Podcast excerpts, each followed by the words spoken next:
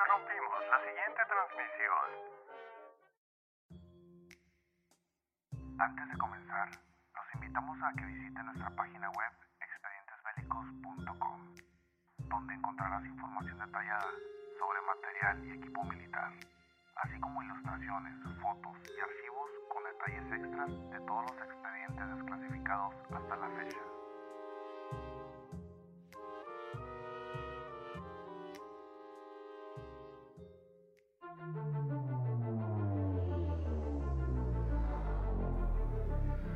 Operación Torch del 8 de noviembre de 1942 fue una de las campañas más decisivas de los aliados en la Segunda Guerra Mundial,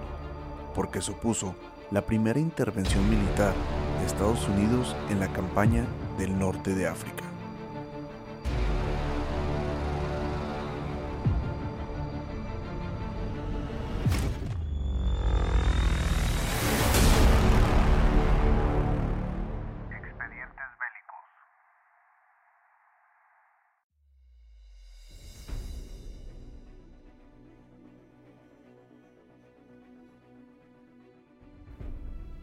Con Europa en manos del Tercer Reich y el sudeste asiático en manos de Japón, a finales de 1941 y principios de 1942, la única opción de dar un golpe decisivo a la potencia del eje era atacar a sus miembros más periféricos y expuestos, como por ejemplo la Francia de Vichy. Durante la conferencia de Arcadia llevada a cabo en Washington, el primer ministro Winston Churchill propuso al presidente Franklin Roosevelt llevar a cabo la operación Gymnast. Esta consistía en desembarcar a 55.000 soldados británicos y de 200 a 300.000 norteamericanos para arrebatar a los galos el África Occidental francesa y amenazar el flanco occidental del Africa Corps en Libia. Sin embargo, a mediados de 1942, aquella misión no era más que una mera fantasía. El ejército estadounidense no disponía de suficientes hombres al estar conteniendo la ofensiva del imperio japonés en la Guerra del Pacífico. Y segundo, que las tropas italo-germanas del mariscal Erwin Rommel pasaron la contraofensiva en Cirenaica, derrotando al séptimo ejército británico en la batalla de Gazala e invadiendo Egipto, por lo que la prioridad máxima era defender el delta del Nilo y el canal de Suez. Hasta el verano de 1942, los aliados fueron incapaces de ponerse de acuerdo sobre qué acción tomar contra el ejército en África, pese a las insistencias de Joseph Stalin para que abriesen un segundo frente que aliviase la presión del ejército alemán sobre la Unión Soviética. Solamente después de que el Africa Corps interrumpiese su avance en Egipto sobre el sector del El Alamein y tras un fracasado intento de desembarco por parte del ejército canadiense sobre Francia que culminó en el desastre de la batalla de Dieppe,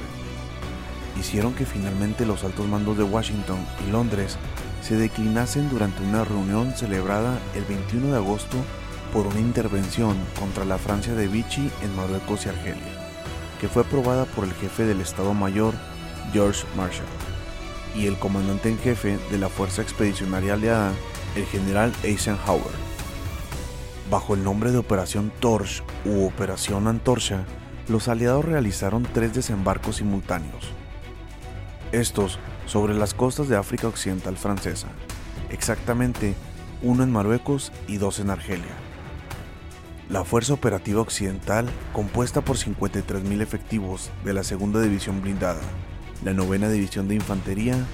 y el 503 Regimiento Aerotransportado al mando del general George Patton, tomaría tierra en las costas marroquíes de Madia para neutralizar el aeródromo de Port Lieti, así como en Safi y Fedala,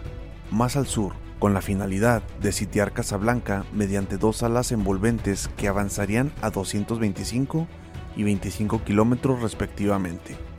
impidiendo de ese modo a los franceses trasladar refuerzos de las poderosas guarniciones de Rabat y Marrakech. La Fuerza Operativa Central, integrada por 39.000 efectivos de la Primera División Blindada, de la Primera División de Infantería Big Red One y el primer batallón de Rangers al mando del general Lionel Fredendall, sería depositado en el litoral occidental argelio, con tres contingentes a 38 kilómetros al este de Orán, sobre el Golfo de Arceau, a 22 kilómetros al oeste sobre la playa de Les Andelus y a 48 kilómetros sobre Mersa. La Fuerza Operativa Oriental, constituida por 33.000 efectivos, entre ellos 23.000 ingleses y 10.000 norteamericanos de la 78 División de la Infantería Británica, el 39 y el 168 regimientos de la infantería estadounidense y los comandos anglo-estadounidenses al mando del general Charles Ryder serían desembarcados en la propia ciudad de Argel y en dos puntos de las inmediaciones, concretamente en el cabo Sidi Ferruch. La flota estadounidense que lideraba el contraalmirante Ken Hewitt zarpó directamente desde Estados Unidos, saliendo desde el puerto de Hampton Roads en Virginia, la que tuvo una particularidad de ser la travesía más larga de una escuadra de invasión en la Segunda Guerra Mundial, ya que sus buques no harían una sola parada hasta alcanzar las costas del África Occidental francesa. También una segunda formación naval al frente del contraalmirante Thomas Strawbridges dejó atrás el estuario del río Clyde en Escocia para descender en paralelo a Gran Bretaña y reunirse con una tercera escuadra en Gibraltar, que dirigiría el contraalmirante Harold Broad, esta última parte de la Marina Real Británica del Mediterráneo, al mando del almirante Andrew Cunningham, la cual efectuó una maniobra de distracción para hacer creer a los espías del eje que el objetivo no era Argelia, sino Cerdeña o Sicilia, por lo que unos 300 aviones alemanes e italianos fueron desplegados por error al sur de Italia y a mil kilómetros de distancia de los principales objetivos de la Operación Torch.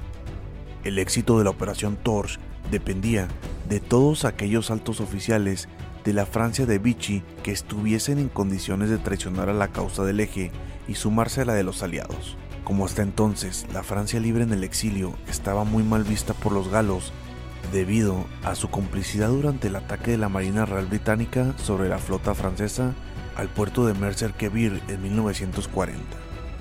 se cuidó muy bien de no informar al general Charles de Gaulle sobre la misión, debido a que era odiado entre los generales de Argelia y Marruecos, y se prohibió que las fuerzas francesas libres participasen en los desembarcos. Los galos tampoco se fiaban de los ingleses. Se acordó que las primeras oleadas estuvieran compuestas por soldados norteamericanos, luciendo la insignia de barras y estrellas cosida en los brazos de las guerreras. Además, de mantener bien izada y visible en la propa de las lanchas la bandera de Estados Unidos. Otro de los factores que temían los aliados era una posibilidad de intervención de España,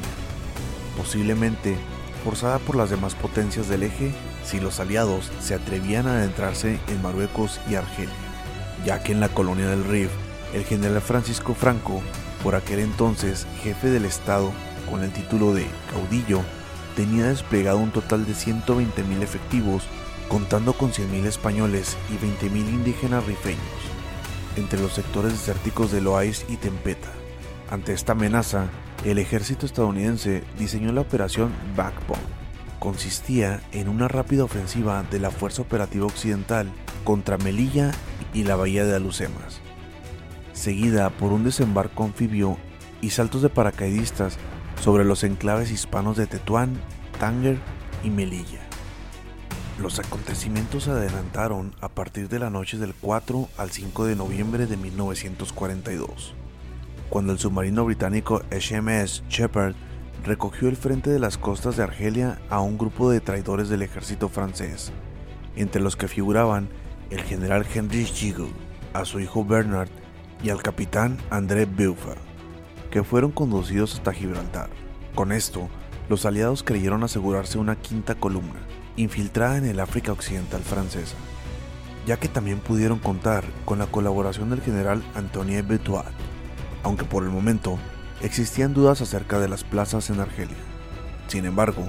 como en Egipto se estaba produciendo el desbalance del Africa Corps en plena batalla del Alamein, con el octavo ejército británico del general Montgomery presionado hacia el oeste. Los angloamericanos pensaron erróneamente que los franceses les recibirían con los brazos abiertos y abandonarían la causa de la Francia de Vichy, una idea demasiado optimista. los aliados reunieron a 107.000 soldados, 84.000 estadounidenses y 23.000 británicos, acompañados por un material de 249 tanques, 43 bombarderos, 69 torpedos y 108 navíos. Según el armisticio de 1940, pactado entre Francia y Alemania, al ejército francés se le prohibió superar la cifra de 100.000 soldados en la metrópoli, aunque dicha cláusula no se extendió al imperio de ultramar y por lo tanto al África Occidental francesa.